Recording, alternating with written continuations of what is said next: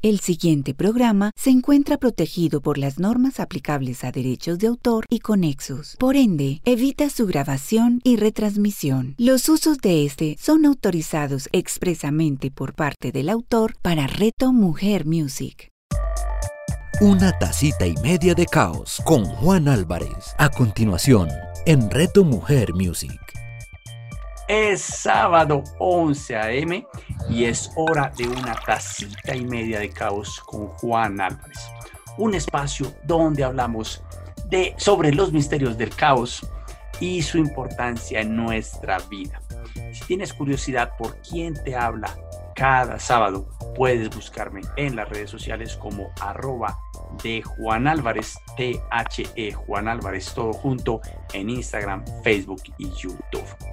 Eh, pero primero quisiera, antes de empezar, quisiera agradecer todas las preguntas, comentarios y sugerencias sobre programas anteriores, eh, ya que gracias a esos comentarios vamos mejorando. Y me encantó ver tantos comentarios del programa pasado sobre la entrevista con nuestro invitado de esta semana de nuevo, Tuyo y Sasa. Hoy no tanto como una persona corporativa, sino como un coach eh, que ha desarrollado una metodología increíble que estoy seguro va a ayudar a muchas personas. Tuyo, ¿cómo estás hoy? Encantado de estar en modo mitológico contigo, Juanito. Qué berraquera poder, de verdad, déjame, déjame que con pocas personas yo disfruto tanto hablar de dragones como contigo, güey. De verdad es, es impresionante lo que, lo que devuelve tu mente caótica cuando le hablo de un sistema como esto. Lo disfruto profundamente. Creo que esto es más un, esto, es, esto es más un regalo para mí que yo dándote una entrevista a ti, güey. De verdad, mil y mil gracias por invitarme. Bueno, a mí algo que, quiero que, la audiencia también tenga claro es, eh, en, el, en el, digamos que en la época en la que Tuyo empezó a, a escribir Dragones, Tuyo y yo nos estábamos leyendo, creo que eran 52 libros al año. Eh, tú, te, tú te leías algunos, yo me leía otros, íbamos coincidiendo, los íbamos compartiendo, teníamos conversaciones increíbles. Y eh, y de pronto en la conversación eh, empezó tuyo a hablarme de esta idea que tenía, del libro que estaba empezando a escribir. Eh, y algo que me encanta de tu libro es cómo explicas cosas. Eh, digamos que, que, uno de los problemas, yo personalmente que tengo con el coaching a veces, es que parece estar como muy, muy desconectado de la realidad objetiva. Eh, se va mucho a la parte subjetiva, se va mucho a la parte intersubjetiva, pero se centra sobre todo en la, en la subjetiva, que es muy importante. Pero eh, digamos que, que, me pasa también, digamos que en la mayoría de las áreas, cuando me dicen, no pienses en el por qué, piensa en el para qué. Pero el asunto es, si sabes el qué, el para qué, lo vas a manejar mucho mejor, vas a ser imparable. Y creo que es algo que tú propones muy bonito desde, desde Dragones, es tú me cuentas el qué, me cuentas el para qué, pero también me propones un cómo. Eh, cuéntanos un poquito de lo que tú propones. Fíjate que eso que estás diciendo, güey, ya, ya me diste mi primer regalo. no lo había pensado en Dragones. Pero la verdad, ¿sabes que eso que estás diciendo en el mundo corporativo y qué pena saco experiencia de otras áreas para ayudarles a, tener esta cosa? En el mundo corporativo hablamos mucho de estrategia versus metodología, que estrategia es el para qué, mientras que metodología es el cómo, ¿no? Y, precisamente Dragones es un cómo, no es un para qué. Precisamente por eso, porque muchas personas se, hoy en día te dicen todo el tiempo, ¿no? Como haz lo que amas y ten claro tu propósito. Pero la verdad es que es muy válido tener una estrategia porque te dice para dónde vas. Y eso quiere decir que resuelves problemas sabiendo cuál es tu estrella peluda, tu, tu big hack, tu big hairy audacious goal, la, la, la, la meta peluda que te debería guiar hacia el futuro. O también puedes jugar como la estrategia. ¿No? Y juegas a la estrategia, perdón, a la metodología, y es el, lo que hacemos nosotros es esto. Entonces tú puedes de las dos formas ir avanzando. De un lado sé para dónde voy y me guía, o por el otro lado es, tengo una metodología donde yo hago las cosas y dependiendo del contexto, la metodología me permite sobrevivir y termino en algún lugar muy válido. Cuando tú te centras en el... La psicología ha tenido muchos, como cuatro olas realmente, donde la primera ola era la ola de, de mm, necesito que, estás, estás mal, te, veo mal, déjame te arreglo. La segunda ola fue mucho más que es, es, como la. esa no hubiera funcionado conmigo, ¿sabes? No, pero, pero por eso mucha gente odia la psicología. Dice, yo no quiero al loquero, yo no quiero ir al psicólogo. Pues claro, porque tenía fama de tenías que ir al psicólogo porque estabas mal. Y entonces tenías ese, ese acercamiento. Después de eso vino todo el conductismo, que fue como la siguiente ola, que fue el, no, no, no, no, no, tú puedes corregir a la persona cambiándolo. Y pues ahí nuestro amigo Noam Chomsky, pues... Suena, eh, como a muchas exnovias.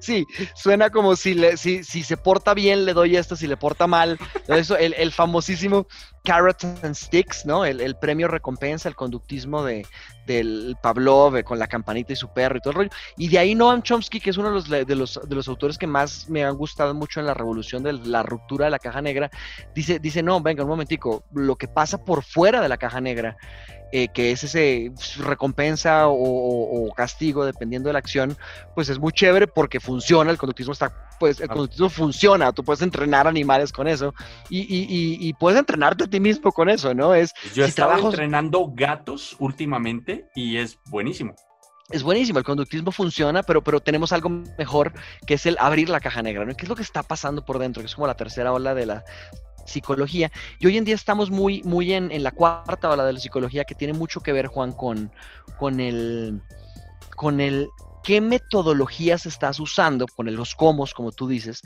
para, para revisar lo que está pasando contigo.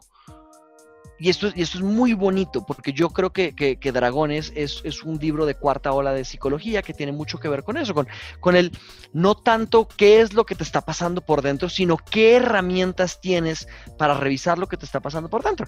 Porque al fin y al cabo, de alguna u otra forma, digamos, también hay toda una historia de PNL, de programación neurolingüística, donde, donde podíamos hacer un montón de cosas para que las personas se entrenaran a sí mismas.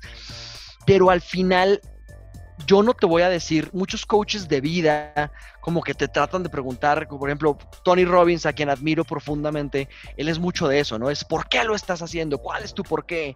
Y, cuando, cuando ves a Simon Sinek, que ellos te dicen el por qué, empieza con por qué y así vas a liderar tu empresa y a ti mismo y todo el rollo.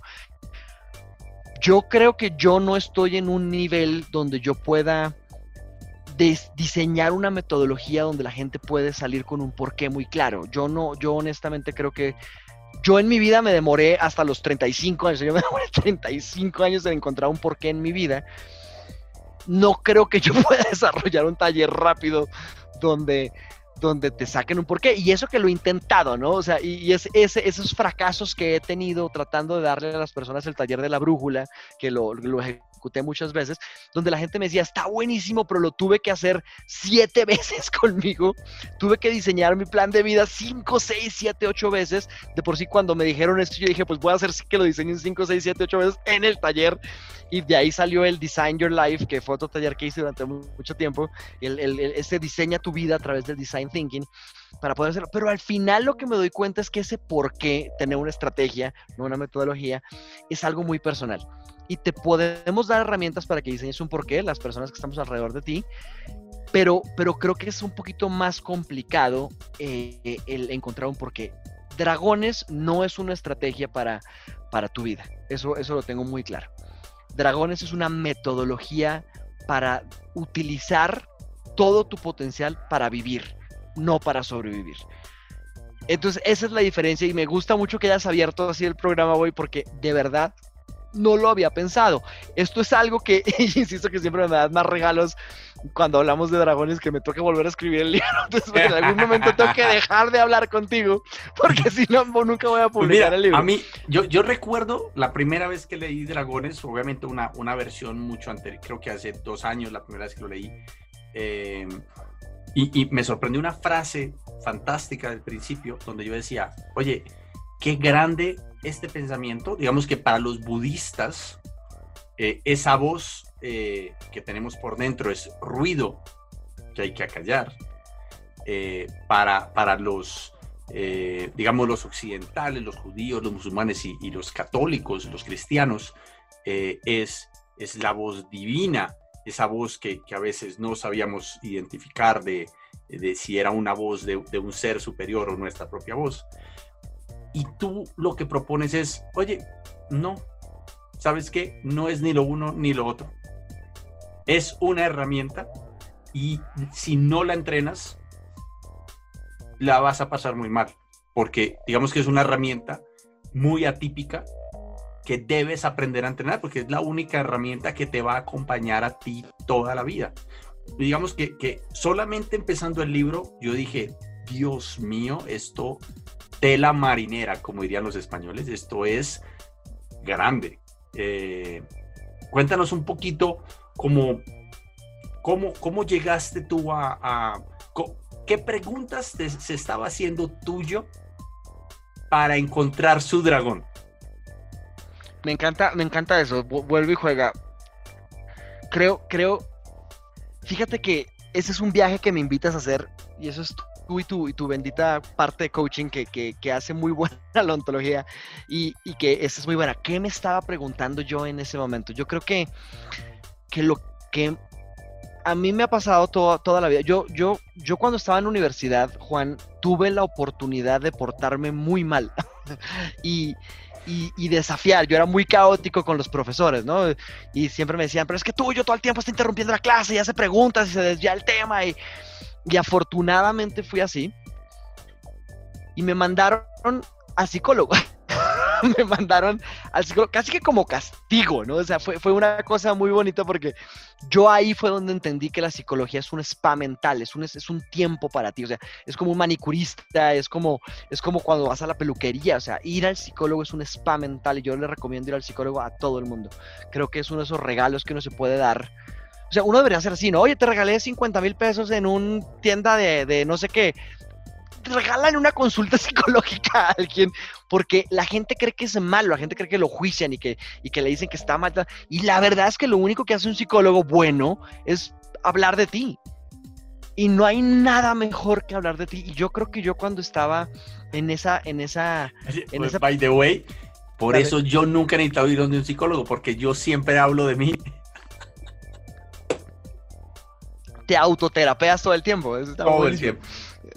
tienes tu propio, tu propio psicólogo incorporado. Tu herramienta puede ser un psicólogo, ¿eh? Mm. De por sí yo sé cómo se llama tu herramienta. Yo sé, yo sé qué nombre tiene. Algún día, si lo quieres compartir, chéverísimo. pero el punto... Mi, herramienta, bueno, pero hablemos de eso más tarde. Sigue tú. sí, sí, sigamos yo.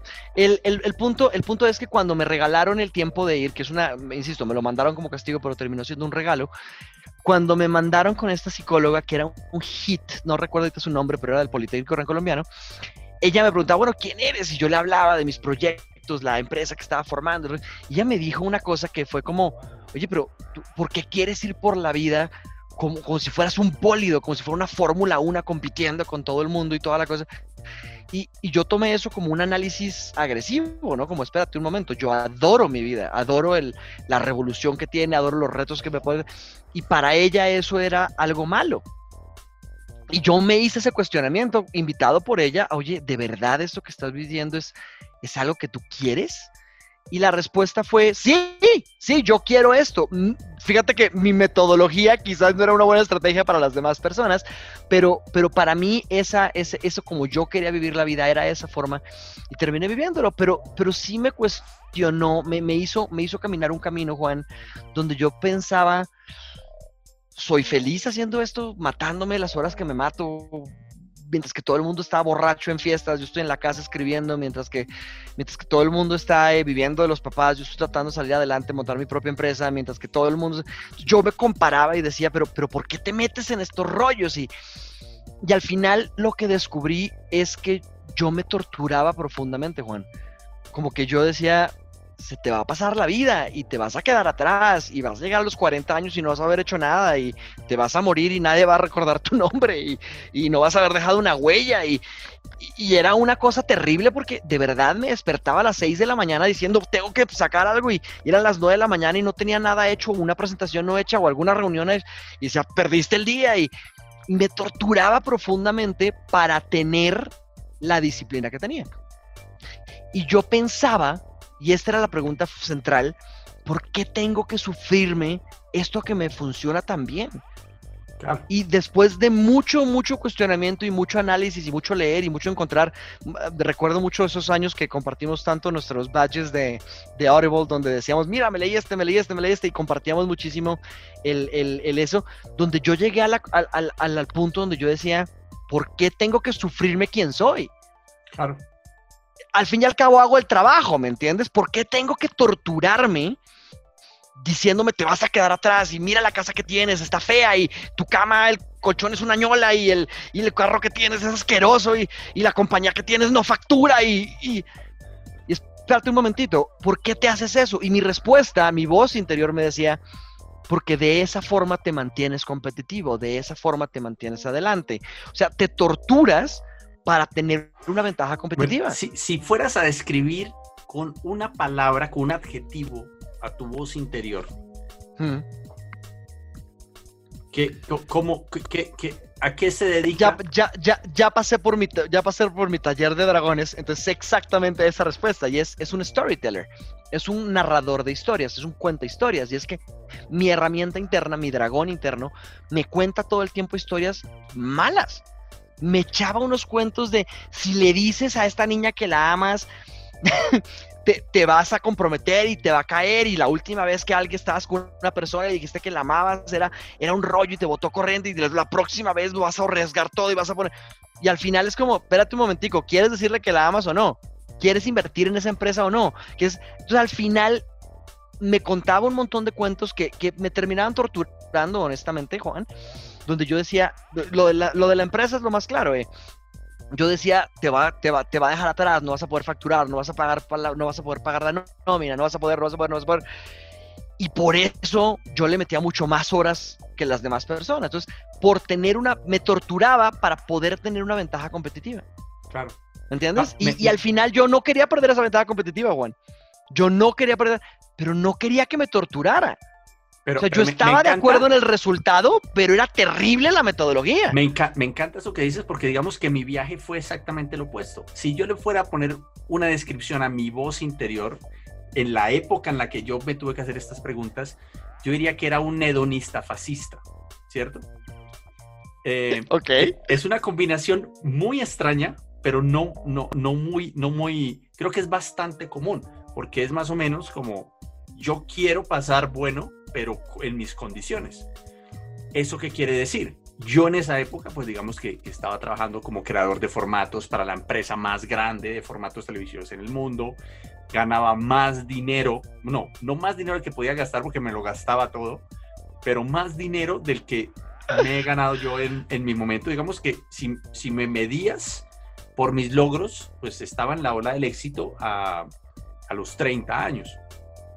Ahora, lo divertido era que yo no era feliz, porque mi hedonista fascista eh, atropellaba gente, porque era yo pasaba bueno de esta manera y si quieres pasar bueno conmigo es estos son mis términos. Y si no te gusta pues yo desechaba a la gente digamos que, que como si fueran desechables más o menos o sea ya no me sirves hasta luego y seguía mi camino. Digamos que, que eso eh, a pesar de que era muy buen amigo con mis amigos cercanos, era una pareja extremadamente egoísta y una persona que digamos que, que, eh, eh, que digamos que no era buena compañía, podemos decir así. Entonces digamos que cuando me tocó hacer esta conversación y recuerdo, recuerdo que la persona que detonó esta conversación en mí era una persona que, que en realidad si yo la pongo en dimensión, en dimensiones de mi vida, digamos que que no debió haber sido tan significativo, pero creo que las palabras que eligió hicieron que yo tomara la decisión de, no, ¿sabes qué? Yo, yo, ya que yo quiero ser feliz y soy un hedonista, quitémosle el fascismo a esta, al hedonismo, vamos a trabajar en esto, voy a ser la mejor persona que yo, quiero, que yo pueda ser. Y para eso no me puede importar ni el éxito ni el dinero. Esa fue mi conclusión a los, como a los 30 años. Ahora, una conclusión que me pasó factura porque digamos que que tú tengas una idea no quiere decir que sea una buena idea. O que sea pero, una... pero morir por la cicuta está bien, güey. No, claro. eso, eso fue lo que me pasó y, decidí que esa era la política que tenía y, me metí 100% en ella y hoy en día mi vida tiene estos logros y estos y soy dueño de esos de esos logros y de esos fracasos, está perfecto y, la verdad es que uno si me si, si me decido a ser un buen bailarín, voy a ser un pésimo pintor y ese fracaso pues pasa. No puedes juzgar un pescado por su habilidad de, de trepar árboles, eso sí es fácil. Totalmente de acuerdo. Así es. Entonces, entonces estoy muy de acuerdo con eso y fíjate que sí es totalmente inversa nuestro, nuestro viaje, pero al final tiene, tiene ese momento de donde uno se despierta y dice, esto es la decisión que yo tomo, esto es lo que yo quiero hacer. Y de eso se trata esta metodología exactamente, que en algún momento tú tienes que decidir, venga, yo no puedo seguir en automático porque tengo una idea, porque instintivamente yo creí que el mundo era así, puntualmente creí que mi dragón, mi dragón interpretó que el mundo era eso. Qué buena herramienta, qué bueno que me trajo hasta donde está. Tengo que ser el jinete de ese dragón. Tengo que dominar ese dragón para Espérate que, que, no hemos dado contexto de qué tiene que ver la voz interior y el dragón. Pégale. Bueno, entonces, eh, tuyo, eh, a, lo que digamos que diferentes líneas de coaching llaman el ego, que es esa voz interior que, nos habla por dentro a veces, eh, pues él, él la, la, pone un poco más compleja, porque digamos que, que ya no es solamente la voz de tu ego, sino es una herramienta protectora que está diseñada para, de una manera muy, muy eficaz y muy fuerte, eh, sacarte de los problemas que esa, e, e, esa herramienta crees que tú estás metido. Ahora, es una herramienta que, se, que, tenemos por dentro, que está muy, muy conectada con el, cerebro, con el cerebro reptil y que se diseñó en momentos en los que tener miedo era más útil que no tenerlo. ¿Cierto? Y, aquí, y aquí yo creo que, que, me gustaría volver a ese ejemplo que, yo siempre le doy a la audiencia de, eh, de la persona, de, la angustia, de la angustia como un sentido de la especie y no del individuo. O sea, la angustia y la ansiedad en realidad lo que nos dicen es tienes que sobrevivir por toda la especie humana. Si tú mueres, la especie humana está en peligro. Ahora, es un, es un sentido muy útil para la especie, pero totalmente inútil para, el, individuo. Claro, Correcto. porque entonces el, ejemplo que yo les daba la otra vez era de, hay un arbusto en medio de la selva que tiembla. ¿Yo qué pienso? Pues yo salgo corriendo porque pienso que es un tigre. Después de que cojo un palo o, algo que, que voy a defenderme, voy, exploro y me encuentro tres conejitos rosados. Eh, algo que me dice, ah", primero ternura, después me siento tonto y cobarde porque salí corriendo de tres conejos rosados. Eh, pero, pero sobreviví. sí, pero la alternativa de pensar de que todo arbusto que se mueve son conejos rosados sería tremendamente inútil para ti y para la especie. Entonces, digamos que Porque la vez que falla ese juicio, te come el tigre. Literalmente te come el tigre. Entonces, la angustia y la ansiedad son mucho más útiles para nosotros como especie. Ahora, ya que somos individuos con un libre albedrío, eh, que, que queremos, que, que, nos hace sentir libres y nos hace sentir útiles, eh, esa herramienta, eh, digamos que tuyo la llama el dragón interno, porque es un, una voz reptil que va muy, muy del instinto y, y es muy protector. Y es una herramienta que está en nuestro servicio. Ahora, cuéntanos un poquito más de la importancia de esa herramienta. Es la razón por la que estás vivo hoy en día. Es así de importante. Y, y quizás es más fácil explicar por qué debes de domar a, tu dragón, por qué debes de entrenarlo, satanizándolo un poquito, como diciendo, ves que venga, te está torturando, venga, te está preparando para, y para que la gente reaccione, pero la verdad es que uno tiene que estar profundamente agradecido con el dragón porque realmente es la razón por la que estás vivo hoy en día, la razón por la que sobreviviste a, a, tu infancia, la razón por la que durante tu adolescencia eh, cometiste mil errores, pero aprendiste un montón, la razón por la que durante un niño no metiste los dedos donde no debías para electrocutarte, la razón, o sea, la verdad es que tu dragón es, ese, es, esa, es esa parte de tu cerebro que mientras que tú no tenías un lenguaje, mientras que tú no tenías una capacidad cognitiva, o, hoy en día hablamos mucho de funciones ejecutivas en, psicología, eh, mientras que tú no habías desarrollado funciones ejecutivas para controlar tu vida,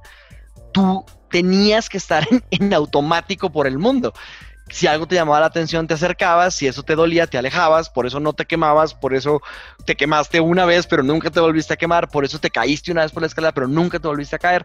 O sea, la verdad es que tenemos que estar profundamente agradecidos con nuestros dragones porque es la razón por la que estamos vivos todos los días. Pero llega un momento, sobre todo a medida que uno madura y sobre todo como, como individuo a nivel de, de, productivo para la sociedad y, como individuo a nivel de adulto, que tienes que tener la decisión y tienes que estar consciente que no puedes ir por ahí en, en tu vida en, modo automático porque no pasa nada con tu vida. Tu herramienta está diseñada para que no te pase nada. Tu herramienta está diseñada para que nunca explores cosas nuevas. Tu herramienta de supervivencia está diseñada para que si hiciste una cosa y no te moriste, repitas esa cosa. Para, que seas una lagartija exitosa, sencillamente. Exactamente, como se nota que leíste el libro, pero es exactamente eso. Las lagartijas son un muy buen ejemplo de cómo funciona un, un reptil. La lagartija vive debajo de una sombrita, le da miedo estar en el sol porque se la comen las águilas, se la comen los animales, y se mete dentro de una sombra hasta que casi se va a morir del frío, los, reptiles no se calientan y tiene que salir al sol a conseguir y solo sale muerta del miedo a que por si acaso y se queda quietecita en la para en la en el sol hasta que se calienta y, cuando le da hambre se mueve y si no no se mueve. O sea, los reptiles son muy así y así es como tu reptil quiere que tú seas, como un cocodrilo que se queda en el fondo del río hasta que le da hambre y cuando le da hambre hace todo para solucionar ese problema y cuando logra solucionarlo vuelve y se queda quieto. Y es terrible porque mucha gente vive como lagartijas exitosas, como, como reptiles exitosos, donde solo se mueve porque si no, no puede parquear, parquear el arriendo, solo se mueve porque si no, no consigue sexo, solo se mueve porque si no, no consigue satisfacer sus necesidades básicas. Y todo en su vida, todo lo que lo llama a un propósito más alto de la supervivencia, pues lo cuestiona su reptil interior, ¿no? Entonces cuando uno dice, pues me tengo que salir porque si no me aburro, entonces voy a irme de rumba, pero eso satisface su necesidad de irte de rumba, todo el mundo lo hace, todo el mundo sale, baila, hace lo que sea, pero hablarle a esa niña, hablarle a esa pareja, hablarle a esa persona que está un poquito más allá del satisfacer tu necesidad de entretenimiento, ahí no, ahí automáticamente empieza un, diálogo interno de, bueno, sácala a bailar. No, ¿por qué no? No, no, está muy guapa. Hay algo importante, el dragón se activa y te pone el freno de mano. Y, la, y la mayoría de las personas está alejada de esa vida que quiere porque se convence a sí misma su dragón lo convence a uno, el dragón interior lo convence a uno, hay un diálogo interno, que es muy chistoso hablar de un diálogo interno como si fueran dos personas, y lo es porque está tu dragón y estás tú, e, eso es muy importante definirlo, la diferencia entre conciencia y mente, tú eventualmente terminas viviendo una vida que, no quieres vivir porque estás viviendo la vida que te convenciste de vivir. Claro. y eso es terrible porque la mayoría de las personas se da cuenta y, hay, muchas frases coloquiales para este fenómeno, ¿no? Uno es el, no puedo vivir conmigo y la gente se suicida por esas cosas. Hay, gente que dice, eh, bueno, sin mente, sin mente, eh, salta o invierte o, o a esa chica o, atrévete a pedir el aumento sin mente, sin mente. Y sin mente es eso, que tu mente te estorba para hacer las cosas. Eh, cuando uno va a saltar a un precipicio, cuando va a saltar de paracaídas, cuando se va a tirar en parapente, cuando haces cosas que te ponen en riesgo, normalmente tienes una discusión contigo. Y ¿por qué me, yo para qué me metí en este cuento del bungee jumping? ¡Qué tontería! Yo no necesito probarle nada y te convences a ti mismo de que no tienes que hacerlo, lo puedes haber pagado y no lo usas. El mejor ejemplo eh, lo, vive, lo vive mi, esposa cada vez que vemos una película de terror eh, y vemos a alguien, o sea, oye un ruido en el, en, eh, en el sótano la luz del sótano no funciona, por eso hay un escalón que estaba flojo, que lo vimos antes en la película, y a alguien se le ocurre que es una buena idea. En ese momento, mi dragón me hace a mí parar de la cama a echarle cantaleta al personaje de la televisión de por qué va a bajar si es, o sea, no se ha dado cuenta que es una película de terror. Nada bueno va a pasar de cruzar esa. Quédate ahí haciendo lo que tienes que hacer Fíjate, fíjate por qué se te despierta tu dragón en ese momento. Ese, ejemplo que estás dando está buenísimo y voy a, voy a usarlo en las conferencias. ¿Por qué decimos, porque muchos regalos de tu parte, como siempre, ¿por qué, ¿por qué decimos, pero es que a mí no me pasaría eso? Pues porque tu dragón no te deja hacer cosas que puedan llegarte a poner en riesgo. Es exactamente la naturaleza del dragón que no, que no, que te proteja. Tú eres el tesoro más grande para su dragón para tu dragón. Tú e-, eres lo que debe proteger a capa y espada. Y, realmente las personas no se dan cuenta de que ese sentimiento tan bonito de, tener una herramienta que está diseñada para cuidarte y que uno la aprecia porque dice, venga, yo no invertí mal, yo no me metí con esa vieja, yo no, yo no, yo no, yo no, a mí no me pasaron todas estas cosas malas porque me protegió mi dragón. También es la razón perfecta por la que estás estancado en tu vida y no te atreves a hacer nada más fuera de lo normal yo recuerdo alguna vez eh, que, tuve una conversación con alguien que me decía, decía, no, es que yo nunca he superado a esta persona que me encontré en bachillerato, pero es que ella nunca quiso salir conmigo. Yo le dije, bueno, ¿cuántas veces te dijo que no, que no quería salir contigo? Me dice, no, no, eh, yo nunca le pregunté.